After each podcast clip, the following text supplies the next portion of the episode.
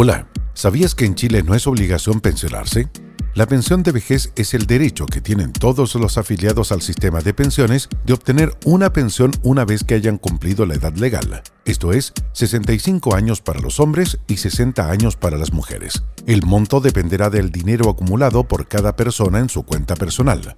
También puedes optar a anticipar tu pensión, el cual es un trámite llamado vejez anticipada, pero debes cumplir los siguientes requisitos. Si aún no estás en edad de pensionarte, puedes hacer una simulación del monto de tu futura pensión en el sitio web de tu AFP o de la Superintendencia de Pensiones y podrás ver si cumples los requisitos para pensionarte anticipadamente.